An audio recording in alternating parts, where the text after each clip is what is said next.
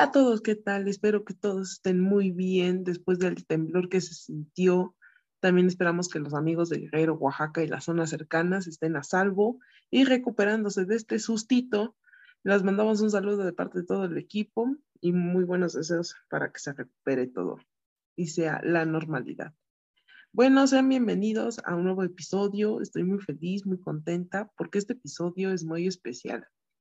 Y lo prometido es deuda. El día de hoy me acompaña una persona que además de ser un buen amigo mío, un colega, es alguien que estimo y, y que realmente le agradezco su tiempo, que se haya dado un espacio para poder grabar este episodio.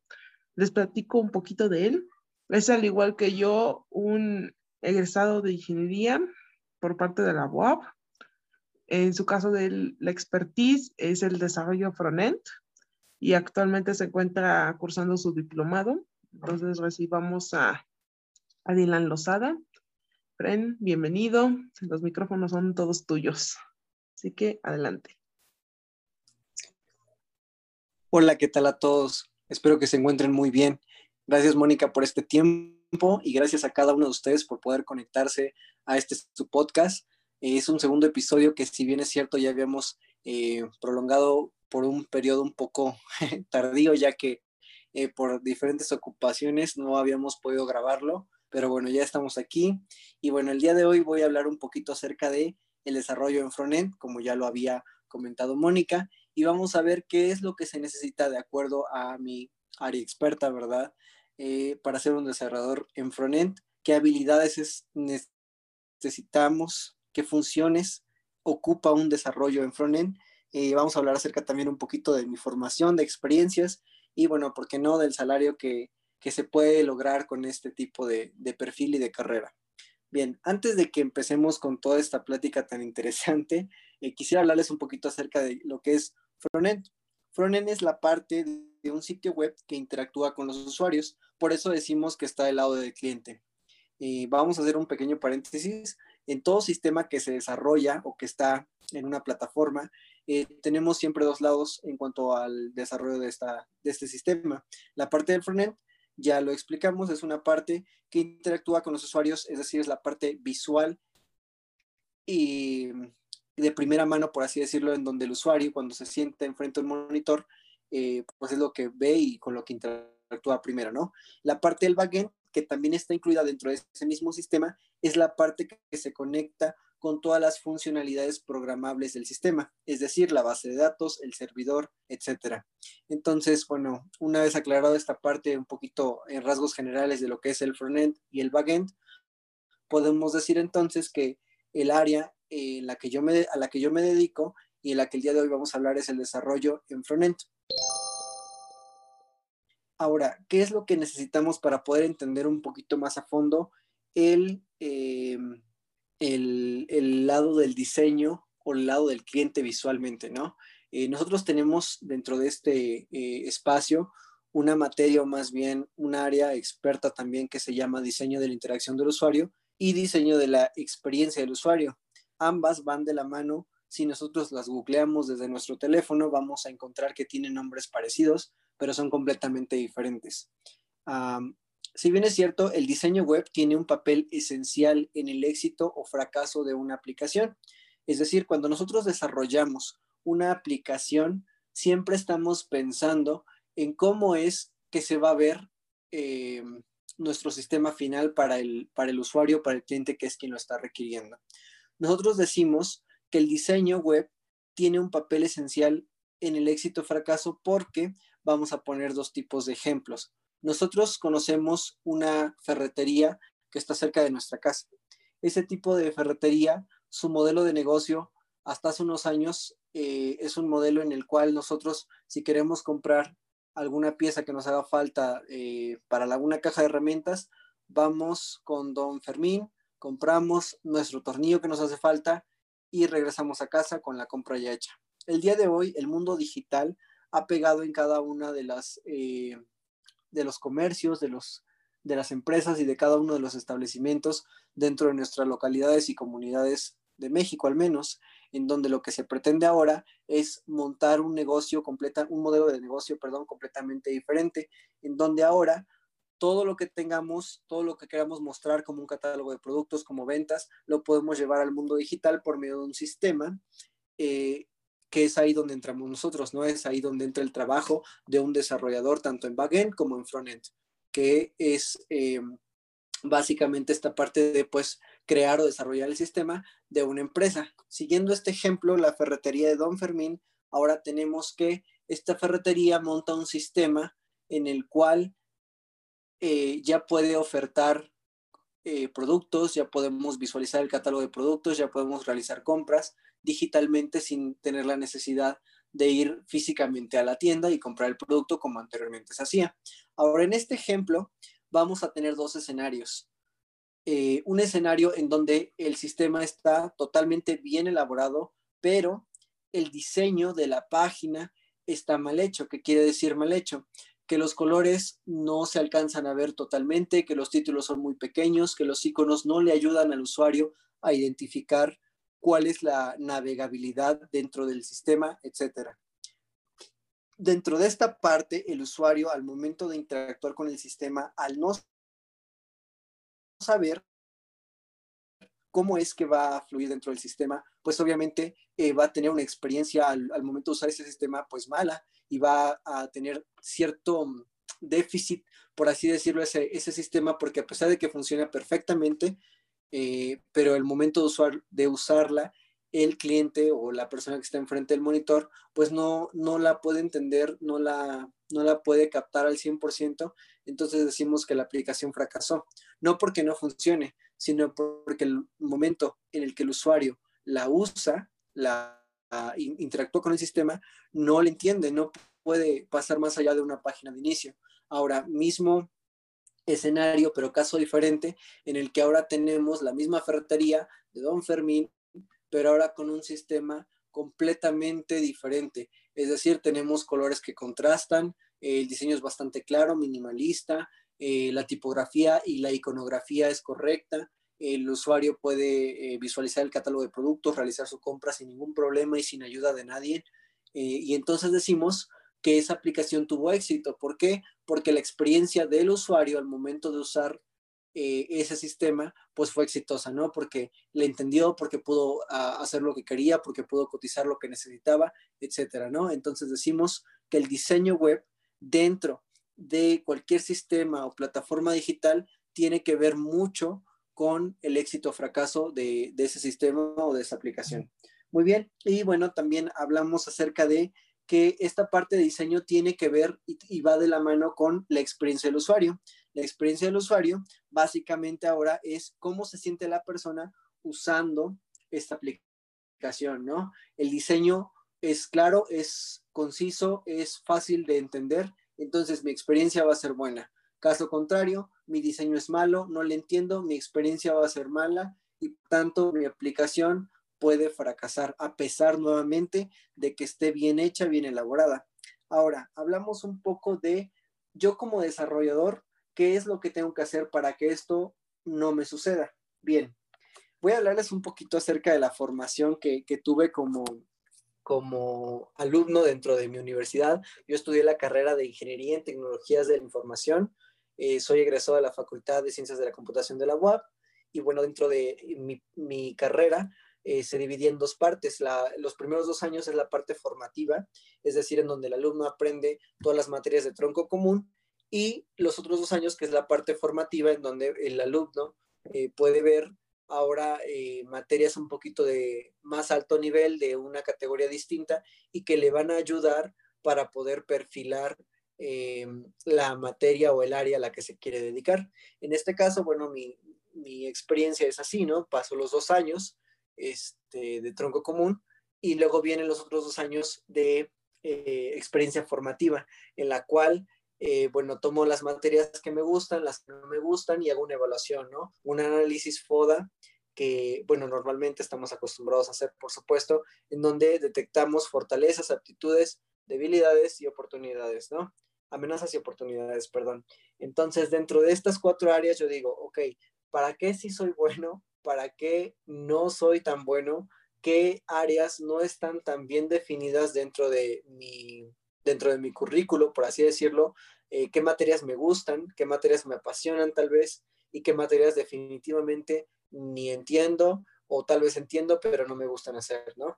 Entonces, eh, encontré, me encontré con varias materias que hablaban acerca de eh, la interacción humano-computadora, del diseño precisamente de colores, del diseño de eh, interfaces de usuario y de ingeniería de software, por supuesto, en las cuales pues siempre me destaqué por tener buenos diseños, por tener, por ser creativo y por poder plasmar mis ideas de una manera, siento yo, correctas al momento de, presentarlas con el cliente final, eh, que simulaba ser pues obviamente un docente, ¿no?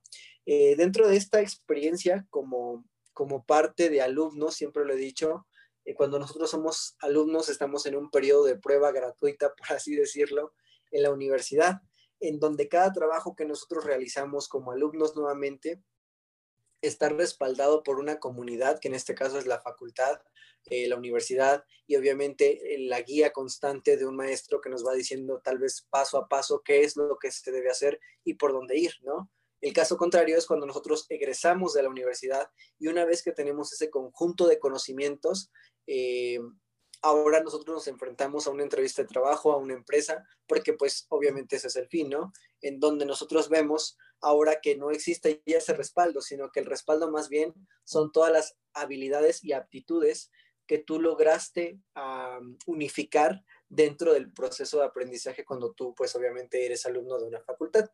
Ahora, hablemos de que ah, tú como desarrollador de front-end o de back-end, siempre, siempre, siempre vas a tener que desarrollar ciertas habilidades y funciones que te van a permitir estar dentro del margen de competencia, por así decirlo, en cualquier trabajo, obviamente de esta área. Dentro de las funciones que yo considero es mantener y optimizar sitios web.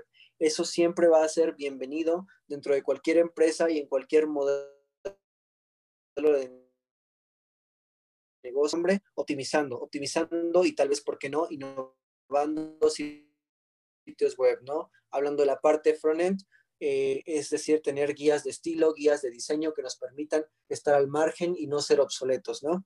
También está la parte de asegurar la accesibilidad web, eh, también está la parte de desarrollar, pues obviamente, complementos que permitan al usuario que la vista sea muchísimo mejor. ¿De qué estoy hablando? Pues de eh, saber bien HTML, CSS, JavaScript, lenguajes de programación web que ya conocemos y que van a permitir que si a la página ya desarrollada le falta algo, pues nosotros también podamos meter un poquito de mano, podamos mejorar ese sistema y poder eh, llevarlo a una siguiente versión y estar constantemente actualizando y manteniendo ese sistema, ¿no? Bien, hablamos ahora de las habilidades que debo de tener como desarrollador de frontend. Eh, básicamente es una lista, pero voy a hablarlo en términos generales para que podamos comprenderlo un poquito mejor a manera de charla como es esta pequeña plática. Entonces, bueno, dentro de mi experiencia está obviamente saber al 100% lenguajes como HTML, como hojas de estilo, CSS, JavaScript, JavaScript Plus, eh, ocupar también frameworks es una parte bastante importante, dependiendo más que nada de eh, las limitaciones y oportunidades que tenga el sistema que en ese momento tú estás desarrollando. A veces, y comparto una experiencia, cuando son proyectos bastante largos y es un equipo de personas eh, obviamente capacitadas de diferentes áreas, eh, se lleva a cabo una metodología, se escoge, se, se dan los roles, por así decirlo, de cada, de cada uno de los, de los participantes. Y una vez que tenemos los roles, pues cada quien se dedica a su trabajo y dentro de esta metodología que se sigue, se escoge también un framework que nos va a ayudar a desarrollar el proyecto. Es decir, quiero que mi proyecto sea eh, por prototipos, por complementos, eh, ocupando un framework tal vez como Angular, como Node.js, como Vue.js, etc. Que nos van a ayudar más que nada, obviamente, al desarrollo del sistema desde el inicio, desde la planificación prácticamente hasta el término del sistema, porque es ya eh, cuando se le entrega, pues obviamente al cliente y el cliente a su vez al usuario final. También nosotros tenemos que desarrollar habilidades sociales. ¿A qué me refiero con habilidades sociales? Em, esto es algo que voy a comentar a manera de, de, plática y de experiencia también. cuando yo ingresé a hacer mis prácticas profesionales en una empresa, eh, que no puedo mencionar su nombre, pero hacíamos ejercicios de reclutamiento. En un ejercicio de reclutamiento nos pedían que seis personas nos juntáramos virtualmente porque había pandemia en, en ese momento, iniciaba la pandemia. Y entonces eh, nos dijeron, ¿saben qué? Vamos a crear una sala con seis participantes. Dentro de esos participantes me encontraba yo y decían, las instrucciones son estas, vamos a dar un problema y ustedes tienen que ver la manera de resolverlo. Y es así como se les va a calificar, ¿no? Esas fueron las instrucciones iniciales que la empresa nos dio a cada uno de los participantes. Dentro de esta, dentro de esta sala, las seis personas éramos completamente diferentes, no nos podíamos ver cara a cara, simplemente pues obviamente por la cámara, pero no era una interacción eh, pues como tal, no verbal, sino más bien em, pues a manera de preguntas y respuestas, porque también no podíamos hablar todos, porque pues ustedes saben que las plataformas como Zoom, eh, como Meet, etcétera, pues se traban al momento de hablar todos, ¿no? Entonces, eh, pues sí, esa era la modalidad en la cual nosotros expresábamos nuestras ideas, los demás escuchaban y podíamos llegar a la solución del problema que se nos había planteado. Ahora, eh, dentro de esta dinámica, hubo tres personas, tres participantes que de plano tenían problemas tal vez de conexión o tal vez eh, con la manera en la que se estaba trabajando. Es decir, se, propuso, se propusieron tres soluciones y las tres personas dijeron no me parece o tenían una actitud de eh, individualismo, de no querer participar o de plano de ser pesimista y decir esta idea no va a funcionar, no estamos yendo bien y desesperarse, ¿no? un punto importante es que teníamos solamente una hora para poder resolverlo y no conocíamos como el contexto del problema, simplemente lo que nos habían dicho, más instrucciones y nos estaban grabando y monitoreando en todo tiempo. Entonces, pues esas tres personas de las que yo les estoy hablando, eh, inmediatamente al mostrar este tipo de actitudes, la empresa decidió sacarlos de la videollamada y quedarnos con las tres personas que sí estábamos participando, estábamos escuchando y que tal vez estábamos proponiendo eh, soluciones correctas, ¿no? Porque nuevamente no conocíamos el contexto de la, de la aplicación del, del problema en realidad. Entonces solamente decíamos, bueno, a ah, mi experiencia es esto, mi experiencia es el otro. Y entonces el trabajo nuevamente era escuchar y proponer, escuchar y proponer. Y finalmente, eh, otro compañero optó también por en ese momento decir, no estamos yendo para ningún lado, no me gusta esta solución, salió. Quedábamos dos personas y, que, y teníamos que debatir, obviamente, pues, con qué solución nos quedábamos, ¿no? Pero en lugar de que llegáramos a una solución, eh, se acabó el tiempo, se encendieron las cámaras de los reclutadores y dijeron, ¿saben qué? Ustedes dos siguen en el proceso de selección, los demás ya no. Y nosotros, bueno, preguntamos por qué, ¿no?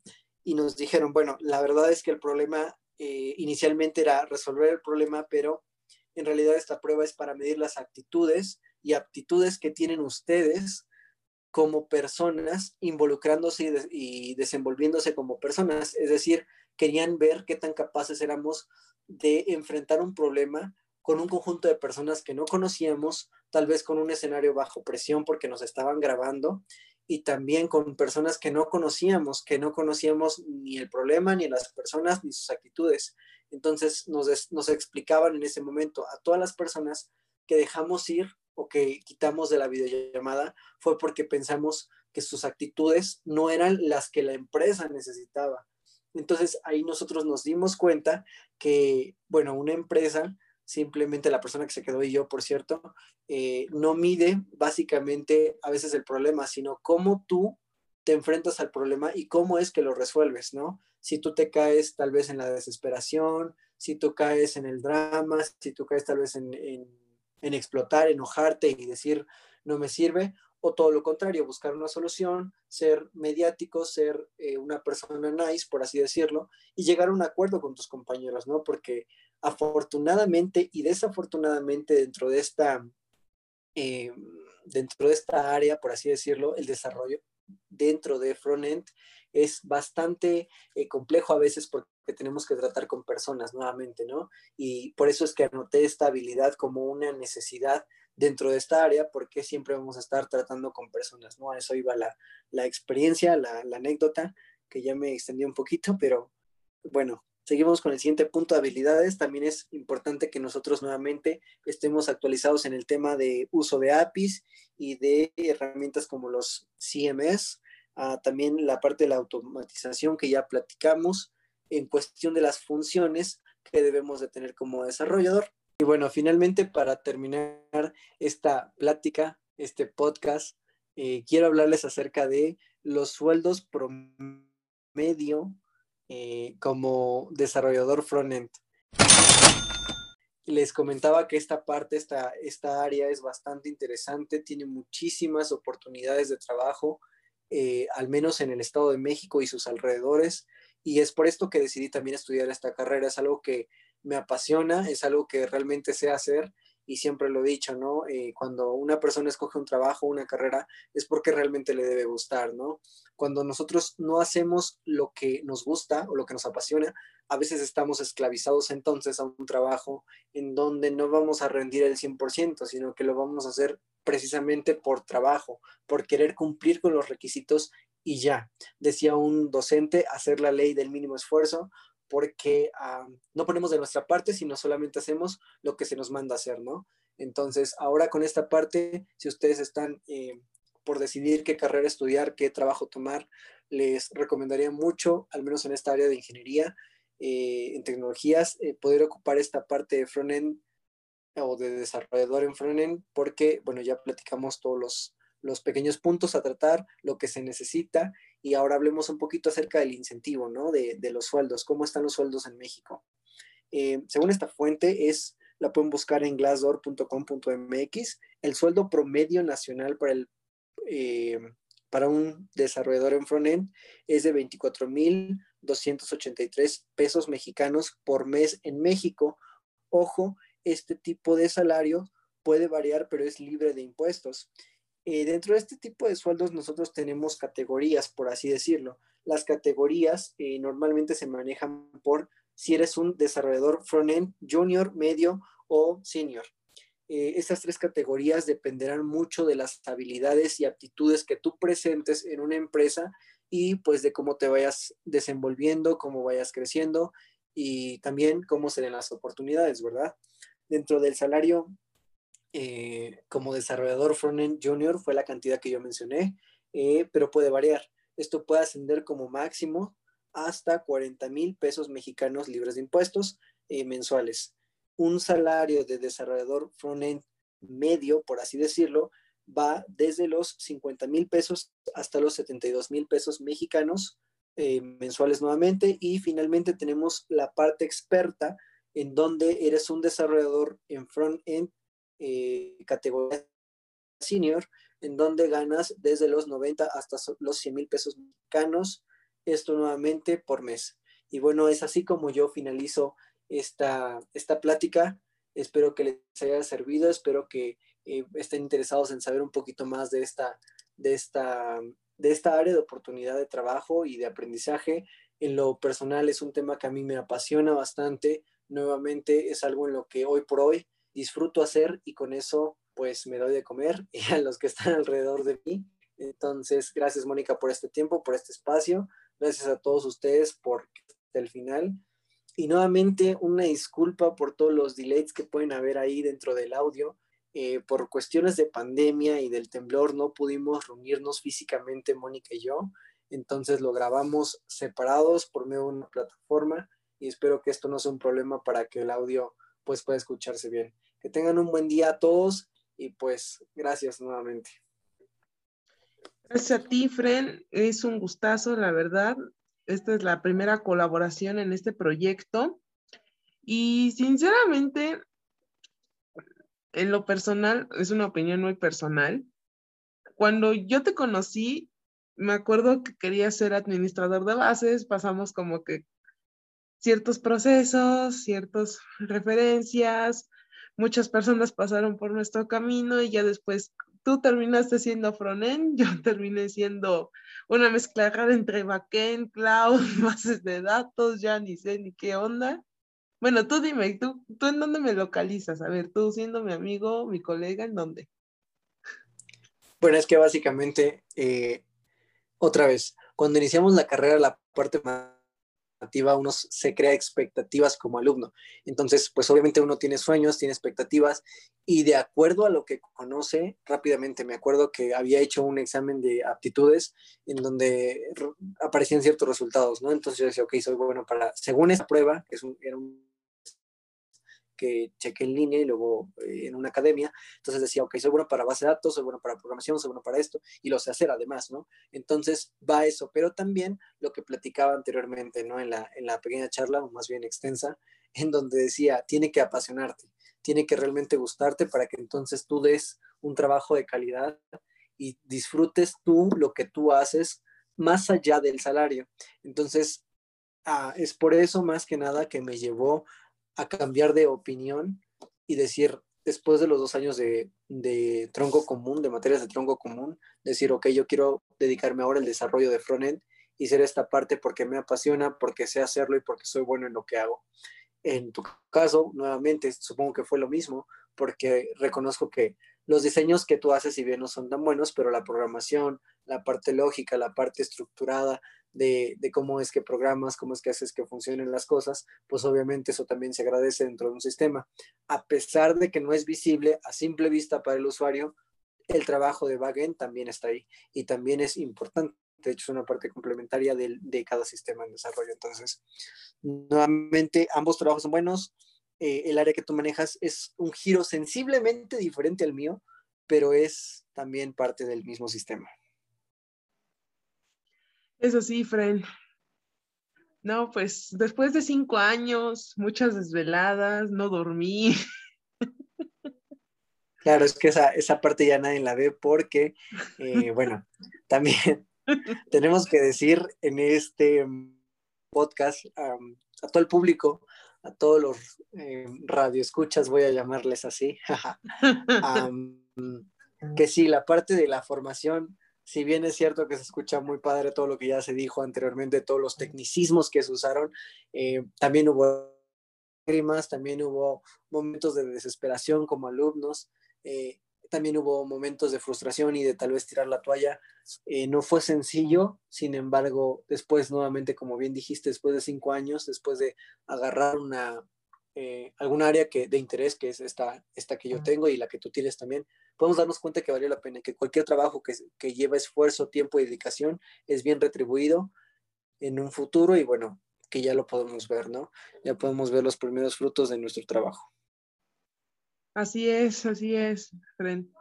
Y pues, ¿dónde te pueden localizar? Porque seguramente de aquí te van a mandar algún mensaje, van a decir, ajá, ¿y dónde encuentra este hombre? ¿Qué, qué es de su vida? ¿Se esconde? ¿Le mando señales de humo? ¿O por dónde te pueden contactar? Ver, vas. Ok, les proporciono mis redes sociales. En Facebook me encuentro como Dylan Renalti, eh, Instagram y Twitter, arroba Dil-Renalti es mi Instagram, Facebook y Twitter. Entonces lo pueden buscar así o con el nombre que les di. Eh, eso es eh, pues básicamente donde me pueden encontrar o también no sé si se puede escribir aquí, pueden mandarme un WhatsApp, pueden localizarme con Mónica y que ella les proporcione mi contacto. Estoy abierto a cualquier propuesta de trabajo, dudas, preguntas, sugerencias, quejas y comentarios. Muchas gracias. Gracias a ti, Fren, por darte este espacio. Espero que te haya gustado esta experiencia, jeje. Y pues muchas gracias a todos ustedes por escuchar este, este episodio en especial. Es un gran gusto haber tenido aquí a un, a un amigo y un colega. Y espero que se den en próximas colaboraciones, ya no con uno, sino con más. Y nos vemos hasta la próxima.